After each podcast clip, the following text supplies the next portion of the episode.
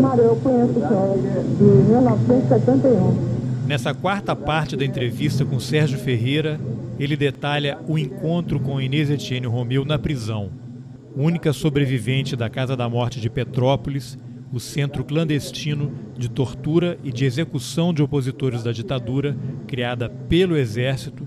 Inês havia sido condenada à prisão perpétua pela Justiça Militar. Aquele também era um período em que o movimento pela anistia ganhava força no Brasil e no exterior. Se você não ouviu as entrevistas anteriores, eu sugiro que você pare agora e escute. Os links estão nas informações do episódio. Eu sou Carlos Alberto Júnior e esse é o Roteirices. Ao longo dos meses que você visitou a Inês na prisão, como é que foi se construindo essa relação até o ponto em que ela passou a te contar mais detalhes da Casa da Morte, né? revelar a existência da Casa da Morte, o que acontecia lá, o que aconteceu com ela. Ela te relatou torturas que ela sofreu, detalhou o sofrimento todo, como é que a casa funcionava, quantos cômodos havia, até o momento em que ela te falou: olha, acho que dá para a gente descobrir a casa, e aí você partiu para essa investigação. O meu primeiro encontro com a Inês foi 30 de julho de 1978. Ela estava condenada à prisão perpétua, a única mulher na história do Brasil condenada à prisão perpétua, é, por participação no sequestro do embaixador suíço. O embaixador suíço foi sequestrado para troca de presos políticos. É bom a gente esclarecer algumas coisas assim que talvez o público, não sei, que vai se destinar, não sabe todos os detalhes que a gente domina, né? Então, vou fazer umas rápidas referências. Né? Ótimo. Então, a situação da Inês era estar num presídio, no pavilhão de segurança nacional, o ano é 1978, mas o país já está em efervescência com a abertura política, né, de um lado do próprio governo militar, que tentando fazer uma abertura política controlada, e de outro lado, os vários movimentos é, sociais aparecendo. Quando eu fui visitá-la, já tinha feito a primeira greve do ABC, né? A primeira greve no ABC foi abril e maio de 78, quando aparece a figura do Lula, né? Como líder sindical, líder metalúrgico. Então, o país está numa efervescência quando eu vou visitá-la. E a Inês sempre valorizou muito acompanhar o noticiário. Ela lia com uma lupa os jornais, né? inclusive durante o período da ditadura. Ela sempre gostou, é, quer dizer, no período da ditadura, ali ainda era período da ditadura, no, no período que ela estava é, clandestina, né? ela fazia questão de ler o jornal, mesmo se tivesse sem dinheiro. Ela me contou uma vez que é, ela estava com a Yara Velberg, que era mulher do capitão Lamarca, e que então um dia eles estavam totalmente sem dinheiro quando acordaram de manhã, e aí a decisão era: vamos gastar o dinheiro comprando jornal ou comprando o café da manhã? E a Inês sempre votava pelo jornal, preferia ler jornal do que tomar café da manhã, comer um pão, uma coisa assim. Então ela acompanhava muito. Eu chego lá com meu, eu chego lá como um furacão, né? Porque eu estou indo lá ver uma pessoa que supostamente teria visto a morte do meu primo como estava lá no relatório da Anistia Internacional de 74. E nós estamos em 78. Né? E eu estou na militância da anistia, eu faço parte do Comitê Brasileiro de Anistia e já estava fazendo parte do grupo dos familiares de desaparecidos políticos, que, aliás, não eram só familiares, tinham outras pessoas que participavam, que tinham interesse nesse assunto. Né? Esse assunto não interessa só às famílias, eu acho também importante esclarecer isso. As famílias são parte dessa luta, mas a luta dos desaparecidos políticos não se restringe apenas ao interesse. Os juristas tinham interesse, né? advogados, é, outros militantes de outras áreas, né? porque entre os desaparecidos políticos você tem várias categorias. Você tem gente da academia, você tem gente do jornalismo, você tem gente do mundo do trabalho, você tem professores. Então, é, é, é, vasto o contingente dos desaparecidos políticos, então afeta várias áreas. É um né? tema de interesse da sociedade, né? É um tema de interesse da sociedade, que ainda não está concluído em 2021, quando a gente realiza esse depoimento meu aqui. Isso é o que é o mais espantoso. e no, no mês que meu primo foi preso há 50 anos atrás. Então, meu primo foi preso 15 de fevereiro de 1971 e nós estamos em fevereiro de 2021 e até hoje não se sabe plenamente quem foram os responsáveis, o que, que fizeram com os restos mortais dele. Não sabemos disso até hoje. Então, quando eu vou visitar a Inês, eu chego com essa energia toda, com esse elan todo, e uma pessoa que já estava presa quase, já estava presa há oito anos quase, então, é, é, sete anos e pouco, então tem esse contraste, né? Então, como te falei, foi um encontro mágico para ela, porque estava recebendo um primo irmão do Beto, que foi amigo dela durante dez anos, e a qual ela não teve, perdeu contato desde 69, então já tinha quase dez anos entre 69 e 78 que ela não tinha contato com ninguém da família do Beto. Então, isso também era uma coisa muito forte para ela. Né? E chega um primo do Beto, militante, animado, entusiasmadíssimo, dedicado. Né? Eu chego com força total e encontro uma pessoa que não está deprimida, não está vitimizada, não está deprê, nada disso. Eu encontro uma pessoa muito forte, muito bem humorada. E aí, então, nós começamos a conversar. Então, esse primeiro dia já foi de nove da manhã até cinco da tarde, né? direto, conversando. E aí ela me explicou que ela não foi testemunha da morte dele, então que ela estava num cárcere privado, que ela, os torturadores é que falaram com ela, que ele esteve lá, o que aconteceu e tal. Então, teve esse primeiro esclarecimento. O que ela te fala é a frase que disseram para ela que virou título do livro. Isso, Seu amigo isso. esteve aqui. Conta só isso. o que foi essa frase. É, isso ela vai falar mais adiante, porque essa coisa da que você perguntou sobre a tortura dela, como é que foi na casa, isso não foi logo no primeiro Sim, dia. Veio a conta gotas. Isso, isso foi um processo, exatamente, porque ela tinha que me conhecer melhor, tinha que saber quais eram as minhas intenções, quem eu era, quais são as minhas ideias, minhas ideias políticas, eu como ser humano também. Então, uh, que a Inês não via. Você podia, inclusive, ser um infiltrado? Claro, tinha essa paranoia. A Inês sempre teve muita, e eu vou depois falar até um pedacinho sobre isso, sobre o problema de infiltração. A Inês sempre tinha um cuidado redobrado, triplicado, quadruplicado com essa coisa da infiltração, porque as organizações de esquerda clandestinas daquela época sofreram infiltração. Foram caindo assim, Inclusive, assim, né? A mais famosa de todas é um personagem, uma série tua, que é o Cabo Anselmo. Então, é, é, então, isso foi um processo. Né? Eu também estava conhecendo ela, também eu estava por fora desse mundo dos presos políticos, presídios, brigas, coletivos, né? Eu estava muito por fora. Então, a, a primeira fase das minhas visitas foi mais. Lembra que eu falei daquela conversa que eu tive né, com uma professora na véspera de eu visitar a Inês, em que ela me disse que foi uma pena que a Inês não, ter, não, teria, não tenha morrido. Lúcia Veloso. É que eu fiquei né? chocado, a Lúcia Veloso, que foi militou na mesma organização política da Inês, mas eu não sabia, e era mulher do Alex Polari de Alverga, que era um preso político também muito conhecido, que também era da organização da Inês, e eu desconhecia tudo isso. Eu desconhecia tudo isso. Agora, uma coisa que eu fiquei pensando quando você me falou, ela te falou isso da Inês por disputa, por briga interna? Você conseguiu identificar a origem desse ódio dela, a ponto dela falar isso? Eu vou te explicar, eu vou te explicar isso. Ah, nesse processo das primeiras visitas à, à Inês, uma questão central que ela vai me explicar é a questão que levou a Lúcia Veloso a fazer esse tipo de comentário, que é a questão do coletivo né, o coletivo no presídio. Assim como Graciliano Ramos, lá para trás, no seu livro Memórias do Cárcere, que ele foi parar preso lá em Fernando de Noronha, nos anos 30, né, o, o, foi uma experiência traumática para o Graciliano Ramos ter participado, ter sido preso, ficar preso e, em cima disso, coletivo. Porque a esquerda sempre tem esse imaginário, esse ideal, esse arquétipo né, do coletivo tudo seria o coletivo, o indivíduo menos e o coletivo é que tem que sobressair sobre o indivíduo. Essa é uma cultura da esquerda.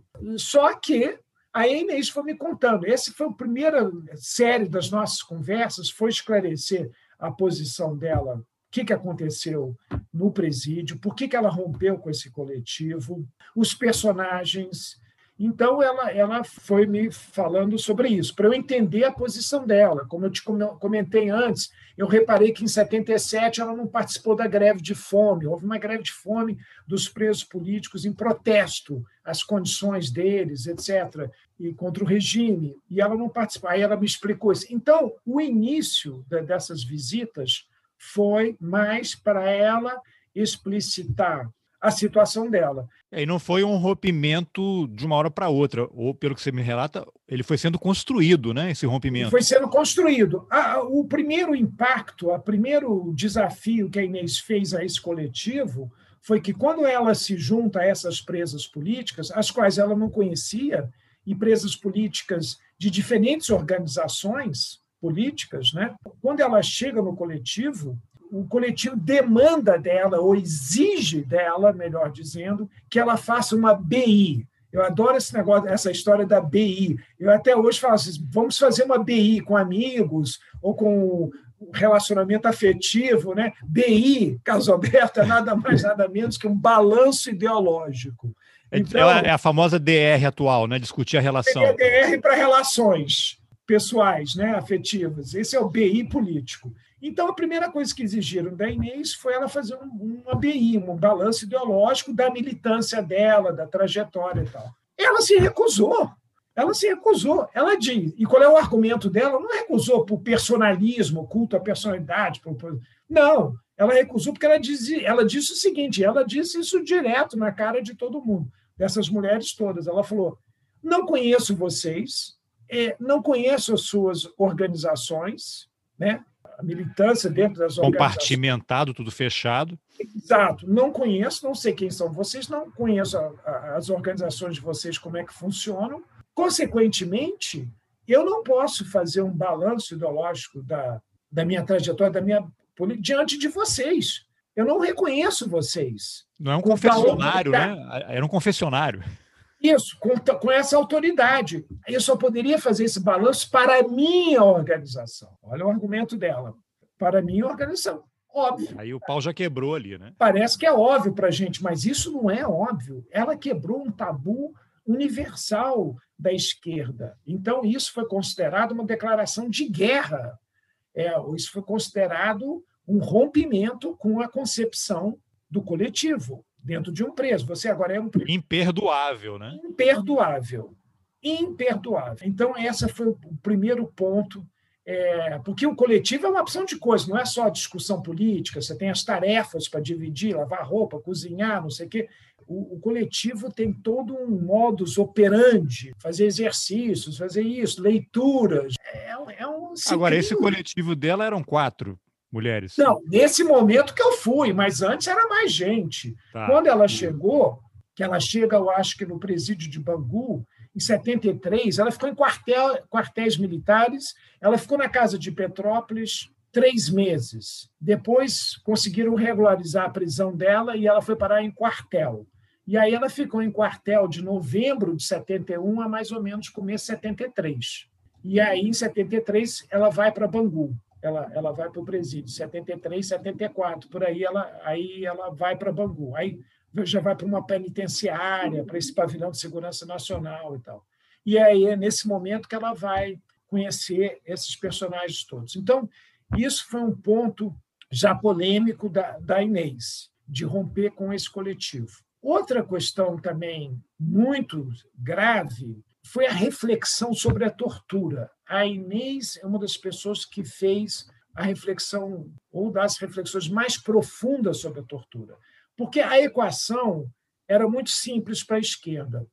Você tem que resistir quando você for preso, você não pode entregar ninguém, você não pode abrir o aparelho. Aparelho eram era os, os lugares que eles se escondiam e tinha esse nome aparelho, né? Eles davam aparelho a esses lugares que eles se escondiam você não pode revelar encontros que eles chamavam de pontos, né, com companheiros que você tinha marcado, você tinha que resistir a tudo isso, porque você é um militante de uma organização revolucionária, você é um revolucionário, você não pode trair a causa.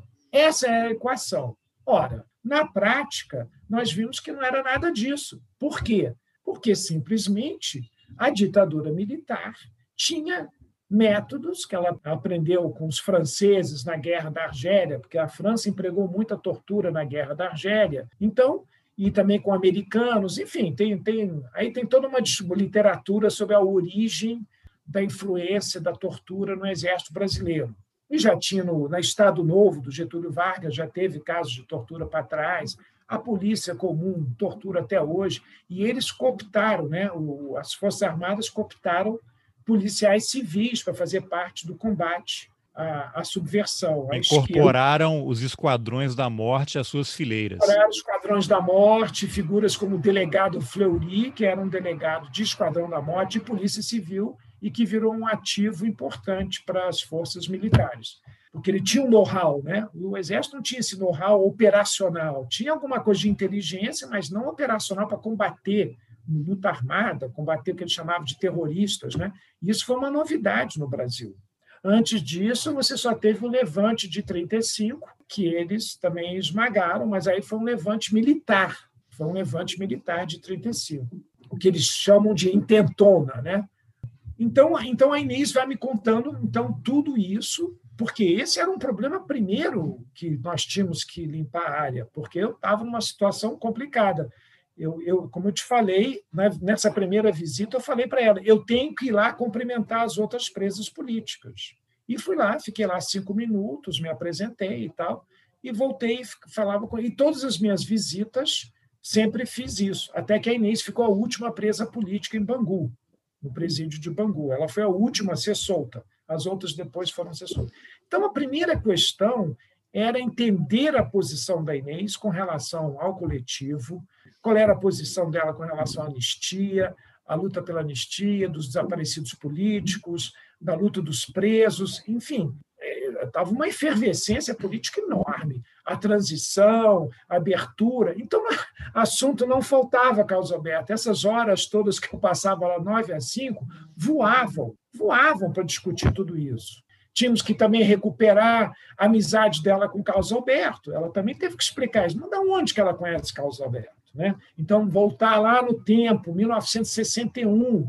Então, também se perderam muitas horas de conversa dela falando do relacionamento dela com o Beto até o rompimento, que foi em 69. Então, tudo isso foi tomando as nossas conversas. Mas o outro, mas o ponto central, além do balanço ideológico, BI, o outro ponto importante que a Inês causou um terremoto lá no coletivo foi a visão dela, a reflexão dela, que foi lenta e gradual, né, sobre a tortura. Então, o que, que aconteceu? Olha as coincidências do destino. Tem um historiador brasileiro chamado Hélio Silva.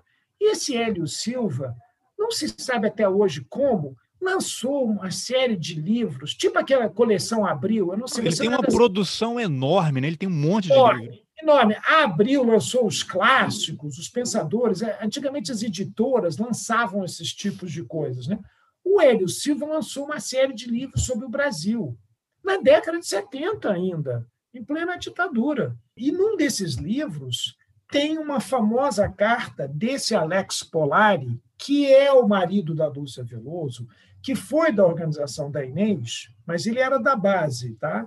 Ele não era dirigente. A Inês era do comando da organização. A Lúcia Veloso também era mais base ainda.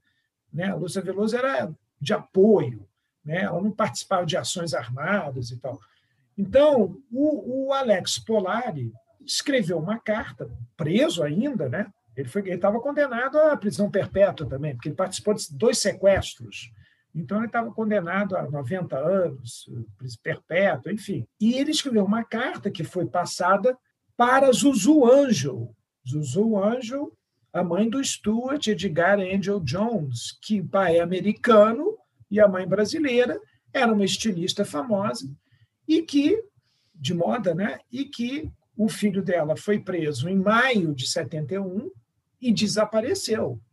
E aí a Zuzu passou a se mobilizar a partir da prisão dele. Ela começou a se mobilizar. Ela fazia desfiles em Nova York com roupas com referências ao exército, verde, oliva e tal, e tanques. Então, ela é uma pessoa. Ela foi falar com Ted Kennedy, dizendo que o filho dela era. O pai era americano, que o governo americano tinha que intervir, né?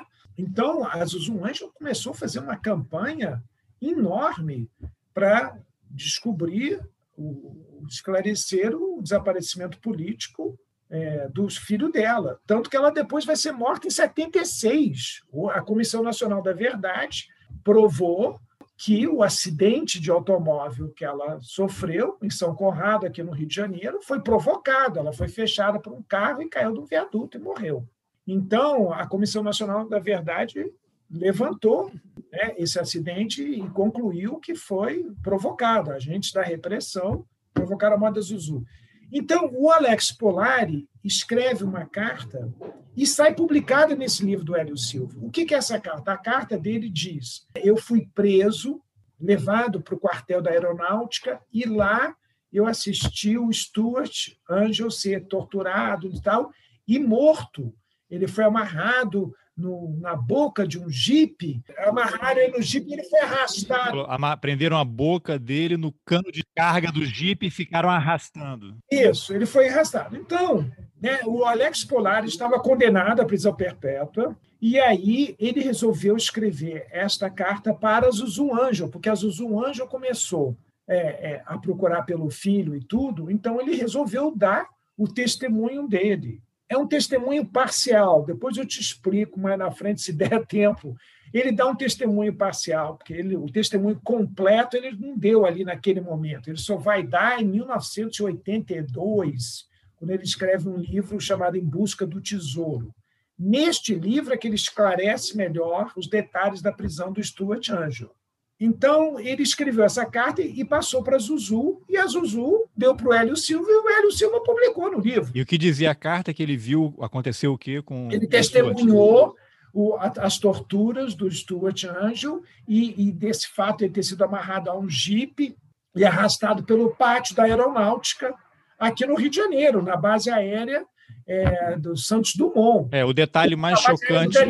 O detalhe chocante, o detalhe chocante é que teriam amarrado, prendido a boca do Stuart no cano de descarga do Jeep e arrastado pelo pátio Ele morreu sufocado. Morreu sufocado com gás de carbono, né? com dióxido de carbono, ele morreu sufocado. Essa é a versão do Alex, que está nessa carta que foi publicada no livro do Hélio Silva. E a Lúcia Veloso era mulher do Alex Polari. Só para você depois uh, quebra-cabeça. E os dois eram da organização da Inês, né? a qual a Inês era comandante. Né? comandante eram três pessoas, o Lamarca, a Inês e o Herbert Daniel. O Herbert Daniel, que o Jim Green, o historiador americano, de Brown, que a gente falou, né, escreveu um livro sobre ele. Aí o que, que aconteceu? Nesta carta, o que é curioso é que ele denuncia a morte do Stuart, mas ele faz um último parágrafo acusando um casal que estava preso lá da aeronáutica também, Alexandre de Oliveira e Cristina de Oliveira, como serem colaboradores da repressão, colaboradores da polícia política e tal. Então sai essa denúncia do Alex Polari sobre esse Alexandre de Oliveira e sobre a Cristina. Então eles ficaram como traidores, eles ficaram numa situação de cachorros da repressão, que era o nome que se dava, né? Então é, é, esses ficaram malditos na esquerda, tanto o Alexandre quanto a Cristina, a mulher dele. E quando eu fui visitar a Inês, a Cristina estava lá. Então, das quatro presas, duas de um lado, Inês e a Cristina, a maldita, a traidora, a policial, e do outro lado estava as outras duas presas, a Jessie Jane e a Norma Sá Pereira. Aí o, o que, que acontece, Carlos Ela vai me explicar esse, esse problema também, que é um problema complexo. Então, é outro rompimento da Inês com o coletivo e da polêmica toda que, que acabou ficando sobre ela, é que a Inês, ao refletir sobre a tortura, suas primeiras reflexões sobre a tortura, mas que já tinha ainda na época da militância, da clandestinidade, mesmo com a marca, porque isso também a Inês não tirou da cabeça dela dentro do presídio. É, na época, Carlos Alberto, 1969, 70, 71, a, a ditadura já tinha o seu plano de mídia também. Incrível, eles tinham um plano de mídia. Tanto que tem gravações da Inês na casa de Petrópolis em vídeo. Olha só, em 1971 ele já tinha um tripé e uma câmera de vídeo, ou de cinema, ou vídeo para gravar. a, a prisão da Inês em São Paulo foi toda fotografada fotografada, como se fosse um filme do Antonioni, Blow Up. Você precisa ver esse filme. Sim. Blow Up. Se, é uma coisa incrível, eles mostraram as fotos para ela. Então, tudo isso foi documentado, foto, filme, vídeo, é impressionante o, o acervo né, que eles têm. Né? E aí, o que, que a Inês refletiu? Essa menina era uma guria, ela tinha 18, 19 anos de idade, ela não era da organização propriamente dita. Esse Alexandre era do MR8, o Stuart Angel era do MR8, a organização que sequestrou o embaixador americano. O primeiro sequestro de embaixador americano na história mundial. Na história mundial. O sequestro do embaixador americano Elbrick, em setembro de 69, é o primeiro sequestro de embaixador americano no mundo e na história, não é pouca coisa. Tanto que todos que participaram do sequestro, até hoje, não podem entrar nos Estados Unidos, incluindo o ministro Franklin Martins, incluindo o deputado Fernando Gabeira, jornalista, colega teu. Aliás, o Franklin também é jornalista. Ambos são colegas teus. Então, é, são proibidos de entrar nos Estados Unidos até hoje. Qualquer pessoa que participou daquele sequestro, não, hoje, passados, quantos anos já se passaram? 50 anos. Já se passaram 50 anos do sequestro. 51 anos. Inclusive, recentemente eu entrevistei o Cid Benjamin por conta do livro dele, Graças à Vida. Foi, participou do sequestro também. Isso, o Cid participou. Então, você, vê, o Cid é outro que não pode entrar nos Estados Unidos também, nunca poderá entrar nos Estados Unidos. Então, é, é incrível isso. Aí, então a Inês pensou, não, aí eu, tô te, eu te falei isso porque é o seguinte, alguns presos, muito jovens, a tortura era terrível, o que, que eles faziam? eles acabavam colaborando com a repressão e tal. E, e mais, a, a, a repressão levava eles para televisão, em cadeia nacional de rádio e TV, interrompia tudo, em horário nobre, botavam lá um militante falando se aqui estava arrependido de ter virado um terrorista, que os jovens não deviam cair no canto da sereia se fossem ser procurados, que não aceitassem, porque eram terroristas, eram pessoas, não sei o quê. Vários desses apareceram na televisão. Tem um caso famoso do Celso Lungaretti, tem um outro do Massifume. Massifume foi da organização da Suzana, da LN. E o Lungaretti da VPR do Lamarca, da Inês. Aí eles soltavam, olha como os caras eram diabólicos, eles soltavam esses colaboradores que apareceram na TV pra, e jogava eles na, no fogo, ou seja... Aos leões. Eles, companheiros podiam justiçar, porque havia também esse, esse outro arquétipo, esse outro modelo do justiçamento. O que, que é o justiçamento? Né? Isso é importado da guerra da resistência na francesa na Segunda Guerra Mundial. Se algum resistente francês fosse pego pelos nazistas e colaborasse, ele seria justiçado depois pelos companheiros. A sentença de morte era automática. Era, se fazia isso um tribunal revolucionário e se decidia que aquele cara traiu, colaborou com os, com os nazistas, ele seria justiçado. E no Brasil houve até um caso, me corrija se eu estiver errando aqui, em que houve pessoas justiçadas nesse tribunal revolucionário, não me lembro agora qual organização, em que a pessoa foi executada porque manifestou a intenção de abandonar a luta armada. E ficaram com medo dele entregar e mataram a pessoa, né? Infelizmente teve isso. Acho que essas teve coisas também isso. são importantes que fiquem, sejam ditas, é. né? Isso, isso. Isso, esse é um ponto espinhoso para a esquerda, porque é, é, é, mas, é, mas também é complexo você analisar. Você não pode analisar isso 50 claro, anos depois. Claro. Você tem que ver o contexto. de obra feita, né? Contexto histórico da época. Agora, realmente, era uma decisão muito extrema, muito radical. Quem fez isso foi a LN. A LN fez alguns justiçamentos que tinha uma visão muito radical com relação a isso. Já a VPR, que era tão radical quanto a LN, né, sequestrou dois embaixadores, né, já o Lamarca tinha uma visão mais política sobre esse, esse tema. Tanto quando a ditadura negou, negou certos presos para serem trocados pelo embaixador suíço, isso nunca tinha acontecido antes. Quando o alemão foi sequestrado, o embaixador americano foi sequestrado, o cônsul japonês foi sequestrado. O sequestro anterior, o governo cedia imediatamente. Nesse último sequestro de todos, que é de dezembro de 70, né, o governo negociou. Que era o embaixador esse... suíço, né? Isso, o embaixador é, suíço. E foi graças ao Lamarca que não assassamos o embaixador, né? Exatamente. Aí teve uma votação, a maioria da organização estava a favor do, do justiçamento, do, né, de, da execução do embaixador suíço, que, não, que com ditadura não se negocia. E o Lamarca, como era o comandante, ele tinha esse poder de veto, ele vetou. Ele falou: o povo brasileiro jamais aceitaria isso. Isso é Inês que me contou. Né? O que eu sei do Lamarca é tudo que a Inês me contou. Então, é, então o Lamarck teve essa preocupação, como também o Lungaretti teve gente que falou: vamos justiçar o Lungaretti, aquele que foi para a televisão que eu te falei. E o Lamarck, mais uma vez, também decidiu: não, não vamos fazer isso, isso aí. É. Vou até é te mandar depois, eu tenho uma entrevista com o Lungaretti também, um, um dos episódios do podcast. Opa, opa, ah, interessante isso. Bem, então, eu nem, eu nem sei se o próprio Lungaretti sabe disso, porque ele já não estava mais na organização, e eu não sei se ele tem essa informação, que foi uma decisão é, do Lamarca de não justiçá-lo. É, e aquela, né? aquela, o depoimento que ele foi obrigado a fazer destruiu a vida dele. Até ah, hoje, até hoje. Claro, até hoje. Não, é como Geraldo Vandré. É, você, isso destrói a vida das pessoas. E esse, esse é o X da questão com a Inês por muito pouco a Inês não foi destruída, por causa desse, desse rompimento com o coletivo, desafiar os dogmas da esquerda, fazer essa análise sobre a tortura, que diferenciava a análise mainstream, né? corrente, né? que a pessoa é traidora, é policial, colaborou, acabou, não tem não tem meio termo para isso. Né? É, para usar um termo de hoje, seria o cancelamento, né? Teria sido cancelamento. Cancelamento, exatamente, cancelamento.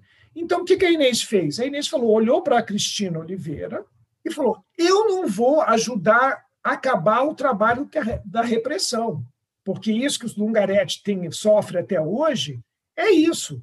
Né? A esquerda baniu ele para sempre, para todo sempre, né? e com isso é, é, é uma condenação à prisão perpétua, uma condenação eterna. Então a Inês falou: eu não vou, eu não vou acabar com completar o trabalho da repressão, de destruir essa pessoa, deixar essa presa. Ela está aqui presa, igual a gente, é presa política e tal. Ela não fez declaração pública que, que contra a esquerda, contra a luta, nada disso.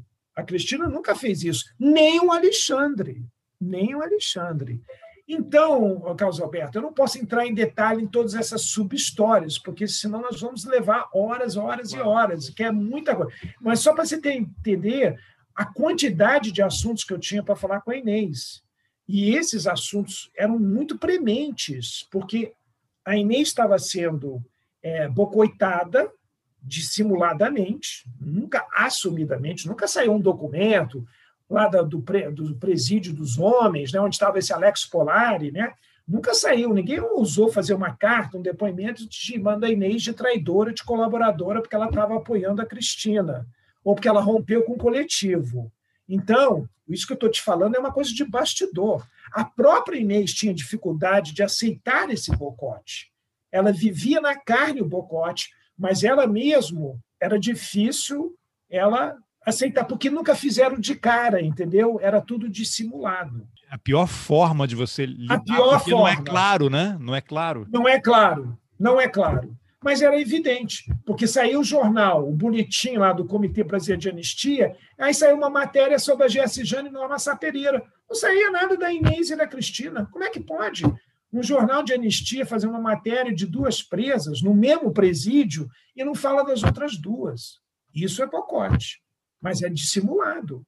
Ah, a matéria foi sobre essas duas agora, mas nunca fez uma matéria da, da Cristina e da Inês. Então, Carlos Alberto, os primeiros meses é conhecer a Inês, ela me conhecer, falarmos da luta, falarmos da situação política do país, falar da situação dos presos políticos, falar da posição dela sobre tortura, né, da militância. Uma vez, ela esclareceu primeiro que ela não viu ele ser morto.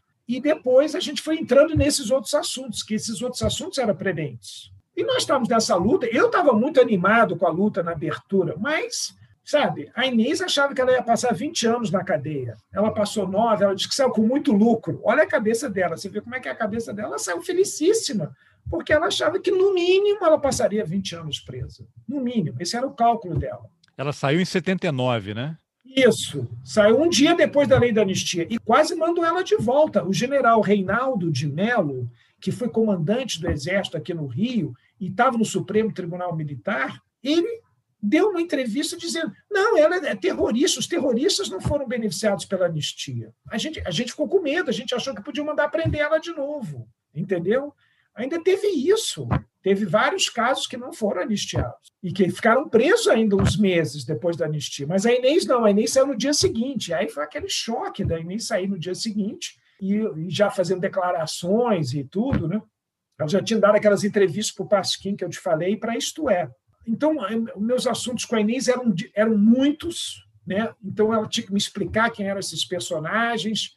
Né? E eu, nessa época, eu estava, não estava militando, mas eu estava muito próximo do MR8, arqui-inimigos da Inês. Ela tinha ódio do MR8, tinha ódio do MR8 por várias razões, mas a principal delas é que o Lamarca, depois resolveu sair da VPR e ir para o MR8. E vai ser morto daquele jeito, no meio do sertão baiano, miserável, emagrecido, sem comida, sem água, sem nada, ser, ser é, emboscado daquela maneira, assassinado a sangue frio. Por... Como militante do MR8. Então ela colocou na conta do MR8 a morte do Lamarca. Ela colocou na conta. Ela diz que jamais o MR8 poderia ter levado uma Lamarca para a Bahia naquela situação, de ficar naquele sítio, não poderia ter impedido ele de ver a Yara Valberg, que era a mulher dele. Na VPR eles sempre ficavam juntos. Eles afastaram, o MR8 afastou dos dois, tanto que ela, foi, ela morreu um mês antes do Lamarca. Ele não chegou mais a ver a Yara. Então, é, as críticas da Inês. Né, e ela, outra coisa, quando os militantes cooperam com a polícia, quebram com a tortura, ela diz que a organização é que tem que assumir a responsabilidade, não o militante que foi preso e torturado. Porque dentro dos códigos de segurança, Carlos Alberto, é o seguinte: vamos pegar, vou te contar a própria prisão da Inês. A Inês estava dividindo um aparelho com Herbert Daniel, nada mais, nada menos, o cabeça, o cérebro da VPR, junto com a marca e ela mesma. Só que a Inês já tinha saído da organização. A Inês brigou com a marca, tiveram uma briga política, porque ela achava que o sequestro do embaixador suíço já foi o limite que eles podiam chegar com esse tipo de ação armada, e também as infiltrações. Toda hora tinha mortes e quedas que não tinha explicação. Então ela falou: estamos cercados, estamos infiltrados, temos que repensar tudo. E aí foi um choque com a marca, isso foi janeiro, fevereiro de 71. E aí ela me contou que chegou a notícia da prisão do Beto, que foi mais uma força para a argumentação dela. Ela disse que ficou muito abalada quando chegou a notícia da prisão dele. Então, e o próprio Lamarca depois sai do, da VPR e vai para o MR8. Por quê? Porque o MR8 já tinha uma posição de recuo da luta armada, fazer trabalho político, que o meu primo sempre acreditou tem uma proposta armada, mas na prática vamos fazer um trabalho político na favela, com os operários, com camponeses, né? e não só ações armadas. Então, a, a, a... é só um parênteses. Inclusive, foi assim que o historiador Daniel Arão Reis foi preso. Ele estava fazendo uma panfletagem numa favela no Rio de Janeiro quando foi cercado, porque já havia infiltração e entregaram o grupo dele. E o Daniel participou do sequestro do embaixador americano né? Então, esse que é a questão. Meu primo ficava em Ipanema, mas o Stuart Angel morou numa favela um ano e meio. Porte atlético, ele era remador do Flamengo, olhos azuis. Claro, ele botou uns óculos, escureceu o cabelo, botou um bigode né, para disfarçar, mas ele estava numa favela do Rio. Ele saía cedo, dizendo que ia trabalhar, e voltava de noite. Na verdade, ele praticamente dormia lá, não fazia trabalho político lá, na favela onde ele ficava escondido, né? Isso é uma história fantástica também, Carlos Alberto. Outra hora, em outro momento, eu te falo. A, a, a descoberta da família que escondeu o Stuart durante um ano e meio, sem saber que ele era o Stuart, com a família real do Stuart. A Edgar Angel, os pais, os sogros do Stuart Angel, porque o Stuart Angel foi casado com Sônia Moraes, que também foi assassinado sob a ditadura, dois anos depois da morte dele. Então, é, eu fiz um encontro dessas duas famílias, a família que ele vivia escondido com a família real. Acho que até o pai da, da Sônia, né, tem um livro, né? Ele passou um anos livro. também, sofreu muito com essa história. Tem um livro, sofreu muito, tem um livro. É fundador do grupo Tortura Nunca Mais, que depois da anistia foi fundado um grupo chamado Grupo Tortura Nunca Mais, que o pai da Sônia, os sogros do Stuart Angel, foi um dos fundadores, né? Um grupo que foi muito importante, muito atuante. Até hoje existe, né? Eu sou parte dele também, não frequento mais tanto, mas também sou, sou parte, né? Sou um apoiador. Então a Inês tinha tudo isso para conversar com a Alberto. Não era fácil, eram assuntos complexos, assuntos pesados, né? Eu vou entendendo as posições dela e sou ganho pelas posições dela, totalmente, né? Achei ela brilhante. Foi, você foi recrutado ali, né? Fui recrutado ali, achei ela brilhante, as visões que ela tinha, tudo. Eu não tinha, eu não tinha o que discordar dela. E eram temas polêmicos, né? Eram temas polêmicos. A sorte foi uma, foi uma coisa boa, dizem né, de coisas ruins saem coisas boas, né? Então foi uma sorte a Lúcia Veloso ter ido lá, porque a minha intuição, independentemente do que a Inês fosse me dizer, a minha intuição, a minha criação de família, ética e tudo, eu já não podia acreditar no que a Lúcia Veloso falou a partir de um momento da conversa, né? Quando ela falou, pena que ela não tenha morrido, que seria essa visão. Se ela tivesse morrido, ela teria morrido como herói, como heroína, e não teria virado essa pessoa que colaborou com essa policial. Que essa Cristina era chamada de policial pela esquerda, porque ela colaborou com a polícia política. Então, eram chamados de policiais. E o Alexandre, marido dela, ficou banido também. Então, é, eu já estava com gás, todo o gás, Carlos Alberto, e é um pouco do meu feitio, eu gosto de remar contra a maré. Eu sou um cara de debate, né? mesmo dentro da esquerda e tudo, eu sou um cara, eu não, eu não gosto de me enquadrar.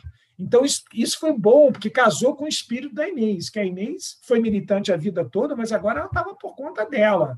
Agora ela estava ela estava no comando da vida dela, e eu tinha que respeitar isso. Então, eu não podia vir com as minhas ideias, querer mudar, influenciar ela. De jeito nenhum. Ridículo se eu tentasse fazer isso, coisa que outras pessoas tentaram fazer. Então, eu realmente virei um soldado dela, e aquela imagem que eu te falei. Eu tinha que enfrentar o cavaleiro, que tinha que enfrentar um dragão. Ela está presa ali naquela torre, no castelo, e tem um dragão na frente, que era a própria esquerda. Para não falar da ditadura, das forças perigosas que ainda estavam lá nós ainda tínhamos a ameaça da repressão. Nós estamos falando ainda de 78. Você acha que eles não tinham controle quem visitava a Inês? Que eu, a partir daí, passei a ser mais vigiado ainda? Eu já era vigiado porque eu estava no comitê de anistia. Eu nunca quis pedir lá minha folha na ABIN, né? que era ridículo. Eu mesmo fiquei no governo tantos anos, né? Nunca pedi lá minha folha, porque aquilo é ridículo, né? Mas ali tem anotações. Foi numa reunião, foi no, na manifestação direta já, sabe? Umas bobagens assim, mas eles registravam tudo. O SNI teve 300 mil informantes na época da ditadura. É gente para burro. Então, ah, então eu fui aprendendo muita coisa com a Inês Calzobeck, e ao mesmo tempo eu tinha que agir. Então, ah, mas aí já foi iniciativa minha, que eu fui meio audacioso, mas ela dissimuladamente aceitou. Que eu, eu botei na minha cabeça que eu tinha que romper o isolamento político dela. E mais, isso era estratégico, não só pela figura dela, por tudo que ela tinha feito, por ela estar ali condenada, prisão perpétua, firme, etc. e tal, mas também que se houvesse alguma denúncia maior no futuro, que eu não sabia ainda isso, se seria possível, ela estaria desmoralizada. Então, o Lungarete, qualquer coisa que o Lungarete falar, Carlos Alberto, na esquerda não vai colar, não vai voar, porque ele já se desmoralizou. E é, e é a condenação perpétua. Ele está condenado eternamente. É isso que você falou. Afetou a vida. O Geraldo Vandré não tem mais volta, não há volta. É, não há volta para certos personagens. E a Inês era contra isso. Não, não pode ser assim. Não pode existir condenações eternas, não pode. Então, eu me imbuí na tarefa de começar a levar gente lá, gente política. Levei vereador, levei deputado do MR8, ainda por cima. Ela não queria, não, mas eu disse, mas você, como presa política, não pode. Eu usava argumentos políticos, né? Contra ela, a vontade pessoal dela, né? Aí eu ganhava todas, né? Quando eu vim com argumento político, ela não podia dizer não para mim. Você não pode recusar a visita a uma presa política, que era ela mesma, né? De um vereador de esquerda combativo e tal. Aí ela tinha que aceitar, entendeu? Então, com isso, eu fui quebrando, quebrando, quebrando o isolamento dela. Lá no comitê de anistia, passei a falar no nome dela, tudo quanto é reunião, não sei o que e tal. Então, isso foi, mas isso não foi fácil, é porque eu tinha o Carlos Alberto Soares de Freitas por trás de mim, né? a imagem dele, a força dele, e a minha militância, que era inquestionável. Né? A minha militância era inquestionável, era 24 horas por dia.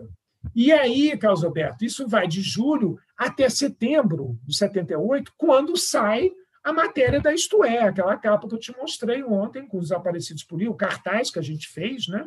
E aí lá sai a declaração da Inês, falando que ela foi mantida num cárcere privado, não sei o quê. Ela já denuncia pessoas que passaram por lá. E aquilo foi um choque para as pessoas. Todo mundo achava que ela estava desbundada. Vai lá depois ver no, no Wikipedia. Desbundada era o termo se usava quando as pessoas abandonavam a luta. Ah, tá desbundado desbunde, desbunde. Isso é uma coisa que vem dos hippies, da cultura, da contracultura, que estava na moda naquela época, nos anos 60.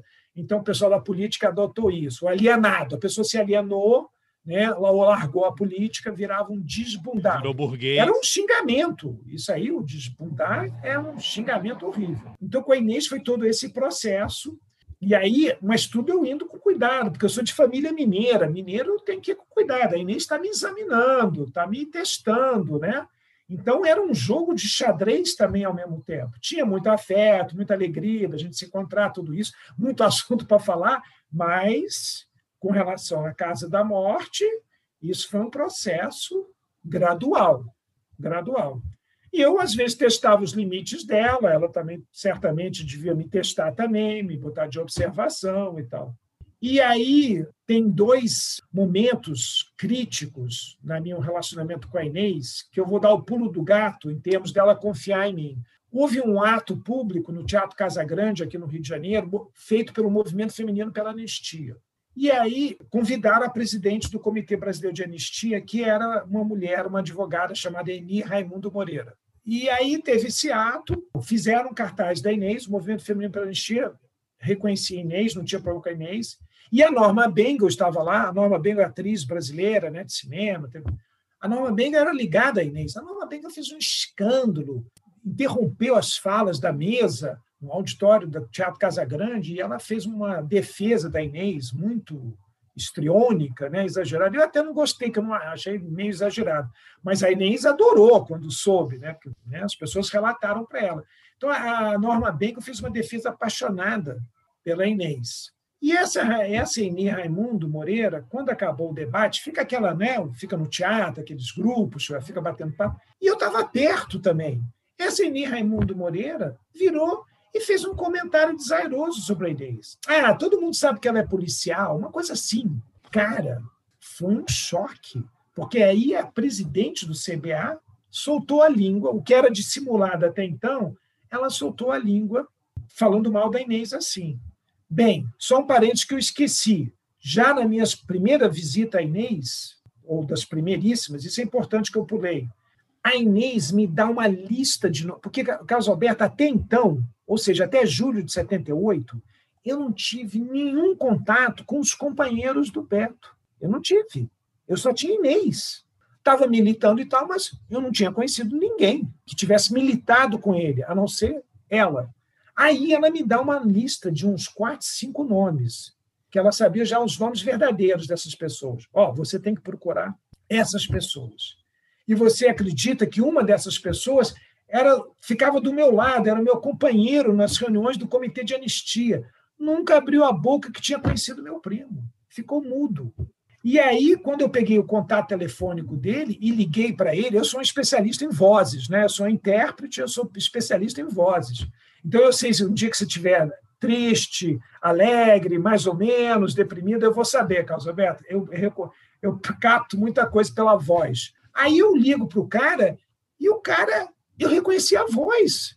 Então, um dos nomes que ela me deu, que foi do comando da organização do meu primo, era um cara do que eu conhecia das reuniões do comitê. Era o nome que ela passou, mas ela não sabia o nome verdadeiro.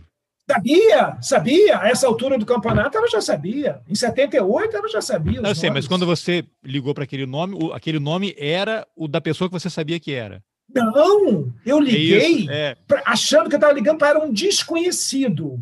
Quando ele atende, a eu reconheço a voz. Eu mas sei, é você, você... sabia, o nome era o mesmo, mas você não ligou que era. Não, não, eu não sabia o nome dele na reunião. A reunião, ah. eu não sabia o nome de todo mundo, Carlos Alberto. A reunião ah, era grande. Era isso. Participavam 70 pessoas. 80 não, você falou pessoas. assim, um companheiro que estava ao seu lado, eu achei que você conviveu não, com ele. Do não, meu lado, mas eu não sabia. Mas eu não sabia o nome dele, talvez Jorge, talvez eu soubesse o primeiro nome, talvez eu soubesse só o primeiro nome, não sabia nada sobre ele, sobre a vida dele, mas eu sabia que ele era uma das lideranças do Comitê de Anistia, porque ele sempre falava. E ele tinha estratégia, tinha tática. Sim, mas você não ele sabia que ele era de... da organização. Nada que conhecesse meu primo, que fosse da organização. Nada. Ele era, era uma liderança na anistia, no Comitê de Anistia. Mas fora isso, eu não sabia nada, nem o nome dele eu sabia. A Inês é que me deu. E aí eu liguei para ele, aí foi um choque, porque eu reconheci a voz. Eu falei, mas é você? Eu falei assim no telefone, mas é você? Ele ficou até meio sem graça. Então, a Inês, então a primeira etapa para chegarmos até a casa da morte, a Inês vai me ajudar na minha busca do meu primo. Então você tem que falar com essas pessoas. Essas pessoas militaram com ele, né? porque a Minei já não estava mais com, com o Beto há dois anos, né? quando ele foi preso, quase há dois anos. Eles, eles se separaram em setembro, outubro de 69, foi a última vez que eles se viram. Então, de setembro, outubro de 69 até a prisão dele em fevereiro de 71, a Inês não teve mais contato com o Beto. Né? Então, tinha que procurar os militantes da organização. Lembra que houve uma fusão, eles se conheciam também, muitos se conheciam, porque houve uma fusão das organizações. Bem, então essa é uma parte também do processo. A Inês vai me dando os contatos e eu saio atrás. E as pessoas morriam de medo de mim, Carlos Alberto, porque aí nós ainda estávamos na ditadura, ainda estava o AI-5 e eu chegava que nem um furacão, porque eu estava com o meu, meu lado americano, apareceu de repente, entendeu? Meu lado americano. Não, fazer tudo legal, pesquisar, investigar, não sei o quê. Eu, a minha determinação é, se você contar um dia para você como é que eu conheci a Suzana, você, você, vai achar graça, entendeu? Porque foi, foi um espanto eu bater lá na porta da casa da Suzana, em Porto Alegre. É, é, então, eu era um furacão. Eu chegava com muito. E as pessoas, quanto mais quem foi preso, torturado, né? Gato escaldado, não tem medo Sim, de água. Não, e sem falar que você já havia estabelecido uma relação com a Inês que todo mundo sabia e que já tinha uma Ainda não. não ainda não sabiam. Ah, já estava já, já se espalhando que eu ia visitá-la. Por isso que a Lúcia Veloso quis conversar comigo. Então, na fofoca, na disseminação interna corpóreis, né, dentro do comitê de anistia, já se sabia que eu ia visitar a Inês. E na cabeça de alguns isso poderia significar alguma virada, porque essa foi a minha é, missão. Esse, esse aí está sendo recrutado pelo Inês.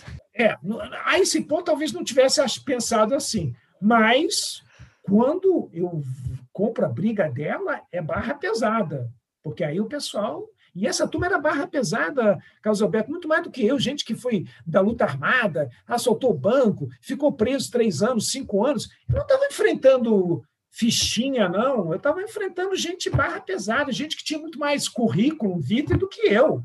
Mas eu era eu e mais o Carlos Alberto Soares de Freitas. Então eu tinha, é, nós éramos dois ali, né? Então, resultado, então tudo isso foi um processo. Então, foi convocada essa assembleia, foi convocada uma assembleia extraordinária do Comitê de Anistia para fazer o desagravo a Inês e, e, e a presidente do comitê ter que se explicar e tal. E aí eu me articulei, né? Porque aí eu já estava na política e tal. Então eu falei com esse próprio Jorge Eduardo, eu fui surpreendido porque no meio, antes da Assembleia acontecer, ele foi lá visitar a Inês. Ele que não tinha falado nada comigo, nunca falou no nome da Inês, foi visitá-la de surpresa. Aliás, eu nem sei como é que ele conseguiu, porque ele era ex-preso político, e era proibido ex-preso político visitar presos políticos. Mas ele conseguiu, por algum jeito ele conseguiu, e teve com a Inês, foi uma visita emocionante, né? Foi uma, a Inês adorou a visita, mas já foi fruto dessa dessa situação, dessa agitação que eu já estava fazendo. Né, alguma... E aí Inês também mandou, a Assembleia foi aberta, também foram dois ou três amigos da Inês, que foram militantes, né, que não participavam do comitê de anistia, mas foram lá para reforçar na Assembleia. Então, tinha um lobby lá para a Inês de meia dúzia de pessoas que iam falar a favor dela. Né? E aí foi ótimo, porque aí eu não precisei me desgastar tanto, porque esses que eu falei, o Cunca, Pedro Cláudio Bocaiúva Cunha, que é de família de políticos, que é uma liderança de esquerda aqui no Rio importante, ele, esse Jorge Eduardo, que acabou de visitar a Inês antes da Assembleia, enfim, você ter falas políticas dizendo que era inaceitável, que era um absurdo discriminar qualquer preso político, todos os companheiros. Tá, tá. Então, as falas foram muito fortes e depois teve as falas de defesa da própria Inês, falaram politicamente no geral. Eu defendi a Inês, né? E dois ou três amigos da Inês que foram, né, que também tinham sido militantes no passado, também falaram dela. Então, a presidente do comitê ficou numa sinuca de bico. Então, ela teve que fazer uma autocrítica pública e voltar atrás do que ela disse. Mas aí você escutou ela depois do evento soltar aquela frase que a Inês era uma policial. Não, não, isso, é, isso, é depois do evento já. Isso, é, então, isso, é, isso é assembleia para ela fazer a autocrítica.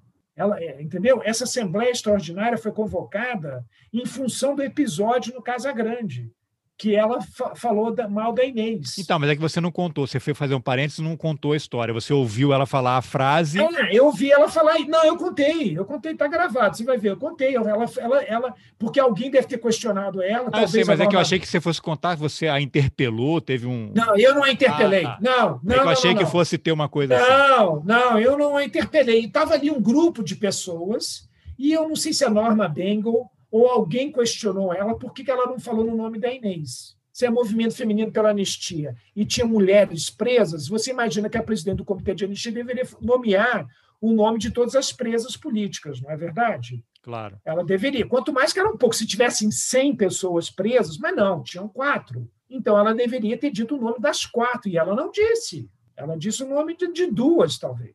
E aí depois soltou essa frase e tal. Isso, e aí ela, alguém foi questioná-la, não eu. Eu não fui eu que interpelei ela. Não, é que eu, eu havia entendido que, que você eu, a escutou falando e aí você Eu estava lá. lá. na roda, eu estava na roda. Tá. Eu acho que talvez tenha sido a Norma Bengal, não sei. Tá. A Norma Bengal algum outro amigo da Inês, eu não me lembro desse detalhe. Foi questionar, e foi aí que ela soltou esse comentário. Ah, fulano, todo mundo sabe que a Inês é policial. Assim. Aí foi aquele choque. E daí, então, se articulou para convocar uma assembleia extraordinária, para ela ter que se retratar na frente de todo mundo, de todos os militantes da anistia, uma reunião grande, uma reunião que tinha mais de 100 pessoas. E se não tivesse feito essa reunião, a minha ligação com a Inês estaria quebrada. Isso era inaceitável dentro da minha militância e agora no meu novo relacionamento com a Inês. E o seu trabalho de reabilitação dela. Meu trabalho de reabilitação, meu trabalho de investigação do Beto, e depois que eu ia descobrir da Casa da Morte, né? Tudo isso, era muita coisa que estava em jogo. Mas, independentemente, eu ainda não sabia que ela podia saber onde era a casa da morte. Até acontecer tudo isso, eu não sabia disso, mas já bastava ela ser presa política, já bastava ela ter feito uma denúncia para a Anistia Internacional em 74, quando ela ainda estava presa, 74, final do regime Médici, começo do Geisel. Fazer uma denúncia para a Anistia Internacional é quase você fazer uma sentença de morte ou, ou de perigo muito grande, dentro da prisão. Como é que a Anistia Internacional recebeu isso? Inês Etienne é testemunha só. Ela que mandou. Alguém da família, amigos, mandaram para fora a denúncia. Então, isso para mim já me bastava. Me bastava que esta mulher, em 74, denunciou a morte do meu primo. Pronto, isso, ponto final. Isso tudo me bastava. Todo o resto. Ela, um ela presa, presa lá na torre, sapateou no rabo do dragão. Exatamente. Ela, ela alfinetava o dragão. Ela recebia visitas do DOI-COD lá na penitenciária, você acredita nisso? Volta e meia, a diretora do presídio fala: Olha, tem um casal querendo aí te vir te visitar, nomes não sei o quê. Ela tinha certeza que era da repressão para intimidar ela. Aí ela falou: Não, não conheço, não recebo, não recebo visita. Então tinha essas provocações. Mesmo ela já condenada, ela já cumprindo pena, tinha essas provocações. Então, o risco era muito grande. Em 74, então, podiam tirar ela do presídio para dizer que ela ia para o interrogatório, e aí apareceram companheiros, como fizeram com o Rubens Paiva. Né? O Rubens Paiva foi sequestrado pelos próprios companheiros, está desaparecido até hoje pelos próprios companheiros é. que levaram ele. Tiraram né? ele eles... do banco de trás de um Fusca. Do Fusca, cujo Alex Polari me disse que o Fusca era da VPR, que eles usaram num sequestro e deixaram queimando lá na. deixaram queimado o Fusca. Eles queimaram o Fusca lá na Floresta da Tijuca. A repressão usou um Fusca da própria VPR para dizer que foram os companheiros que sequestraram, mas eles nunca falaram isso. Isso foi o Alex Polari que me contou. Mas na divulgação do caso Rubens Paiva, eles não falaram que era um, um Fusca que foi incendiado antes. Então foi fake, foi montado também, né? Igual no Rio Centro, eles montaram, é, montaram cena. essa cena, a cena do Rubens Paiva. Então, isso tudo são situações muito dramáticas, Carlos Alberto. Estou te contando aqui hoje, de cadeira, mas isso era barra pesada na época. Muito barra pesada. Essa imagem que se tinha da Inês, esse bocote, esse omitirem ela, tudo dissimulado, era quase você combater fantasmas, né? porque ninguém assumia isso. Então, é, então, então tinha todo esse movimento. Então a Inês já deu um depoimento para Isto É, em setembro de 78. Aí chega o Congresso da Anistia em novembro de 78. Aí eu perguntei para ela: olha, vai ter esse congresso, vai ser a primeira vez que vai ter um congresso nacional de anistia, vai ter gente de todo o país, não sei o quê. Você não quer aproveitar e fazer algum documento, alguma coisa para o congresso?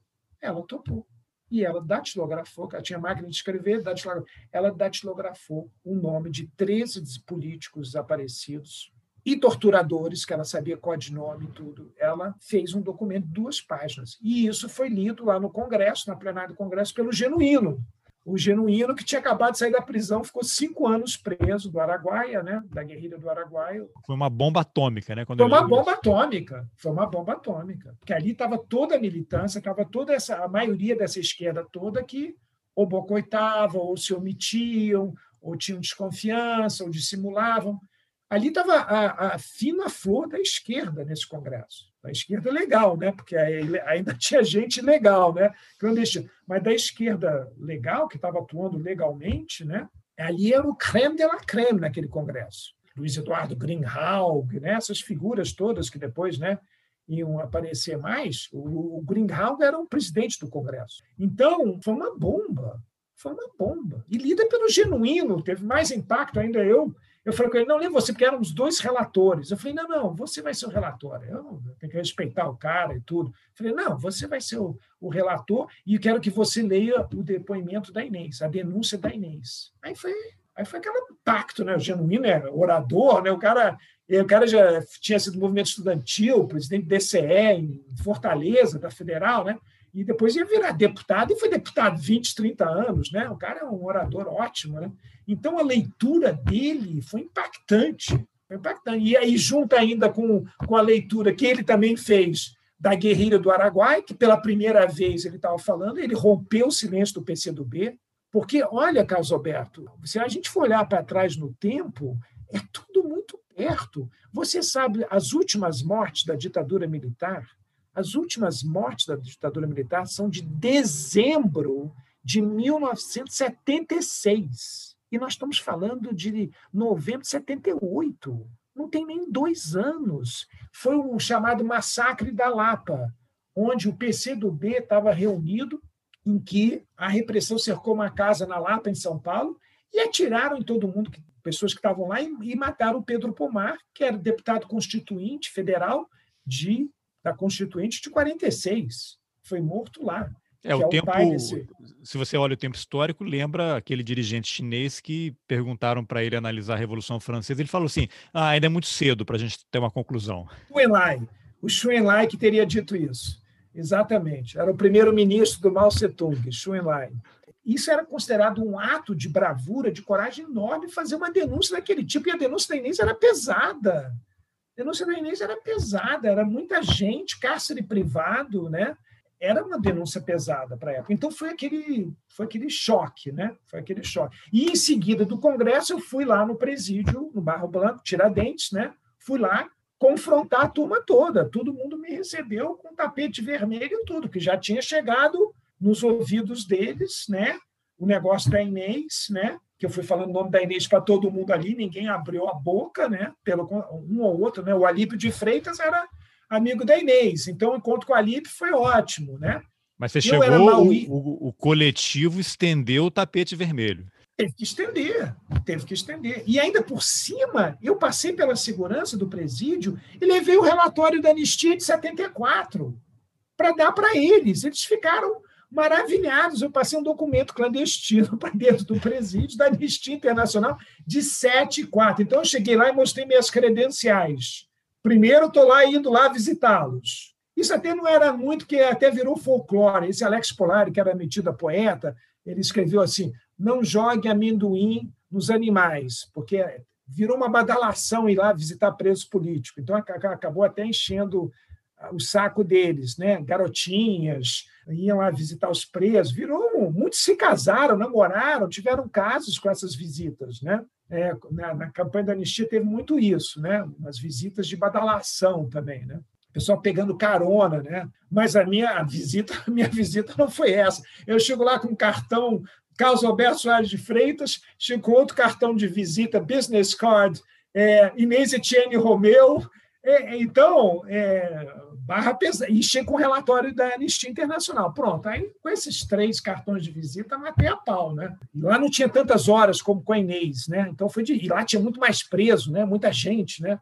Então foi um pouco corrido a minha visita, mas eu selecionei com quem eu ia falar. A Inês me disse: não, você vai conversar mais é com Alípio de Freitas. E eu conversei um pouco com Haroldo Lima, que depois virou deputado federal, né? no governo Lula foi diretor-geral da Agência Nacional de Petróleo, enfim, é um político do PCdoB até hoje, né? E, e ele estava lá preso, ele foi preso esse, nessa época do, da Lapa, né? A sorte dele é que ele não estava dentro daquela casa, então ele escapou com a vida, né? Haroldo Lima, ele é baiano de origem. Aqui eu faço um parêntese só para atualizar a informação. Eu gravei a entrevista com o Sérgio em fevereiro e no dia 24 de março de 2021 o Haroldo Lima faleceu. Ele morreu em Salvador aos 82 anos, vítima da Covid-19. Então, é, é, voltando ao Congresso, né? Então foi uma coisa muito impactante tudo isso. Bem, aí foi tudo um sucesso, tem as entrevistas para o Pasquim, pronto, a Inês já está né? Essa parte do bocote está resolvido, está superado, mas eu continuo com a minha militância, prestando atenção, ativo, né, de olho e levando as pessoas lá. Bem, depois de tudo isso, né, Carlos porque eu não sei te precisar exatamente quando foi, mas depois eu imagino que depois de tudo isso, que foi muito agitado esse período, da minha visita julho até novembro, eu acredito que foi a partir do final de 78, começo de 79, que a Inês, né, depois de tudo isso aí, a gente já tinha estabelecido uma, uma ligação muito forte, principalmente com a grande crise que foi uh, esse questionamento da presidente do Comitê de Anistia, com a qual que eu era militante. Né? Então, eu acho que aí selou a confiança definitiva dela comigo. Né? Não era apenas mais o primo do Carlos Alberto ou um militante do Comitê de Anistia. Não, foi a coisa evoluiu mais. Aí então um dia ela chega para mim e fala: "Olha, eu acho que eu tenho meios de localizar a casa". Aí eu caí duro para trás. Mas como? Porque ela, eles vendavam as pessoas. Ela foi embrulhada num, cobertor dentro de uma picape para quando ela foi levada para casa de Petrópolis, né? como é que ela poderia saber? Isso é uma coisa impossível. E aí então que ela me explicou a extensão telefônica que um dia o torturador falou um número de quatro dígitos, ela gravou. O dono da casa apareceu lá duas vezes para vê-la, até oferecer uma barra de chocolate, e que eles chamavam de Mário. Mário, então ela ouviu esse nome Mário, e Serra, que, como te falei, podia ser Serra, Nova Friburgo, Teresópolis ou Petrópolis. E ela descreveu Bem, a casa, os cômodos, como que não, era a disposição? Não, ainda não, ainda não, ainda não. Espera, estou te tá na narrativa. Bom, essa foi a quarta parte da entrevista que eu, Carlos Alberto Júnior, fiz com Sérgio Ferreira sobre a Casa da Morte de Petrópolis, a relação dele com Inês Etienne Romeu, a única sobrevivente desse centro de tortura clandestino da ditadura militar brasileira, o movimento de anistia e todo aquele período que marcou o início do fim da ditadura no país. Nas informações do episódio você encontra o link para a entrevista que eu fiz com o Celso Lungaretti, citado nessa conversa com o Sérgio. Lá você também acha o link para o canal de distribuição do Roteiristas no Telegram. É só clicar e se inscrever. E se você quiser ajudar o jornalismo independente, considere a possibilidade de apoiar o Roteirices. É possível contribuir com qualquer valor. Pelo Pix, por exemplo, você pode ajudar com um real por mês. Os links estão nas informações do episódio. Eu aproveito para agradecer aos apoiadores Antônio Domingues, Fabiana Moraes, Masashi Inoue, Liana Rocha, Rodrigo Menck, Nilson Carvalho, Felipe Ivanisca e Carlos Viana. Obrigado pela companhia e até o próximo Roteirices. Não, olha, eu não tenho a menor dúvida. Eu quero falar, né?